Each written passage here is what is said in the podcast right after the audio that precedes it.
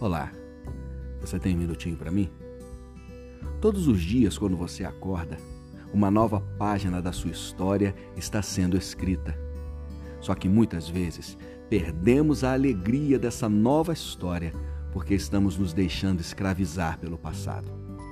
A palavra do Senhor nos diz: esquecendo-me das coisas que para trás ficam, prossigo para aquelas que estão diante de mim.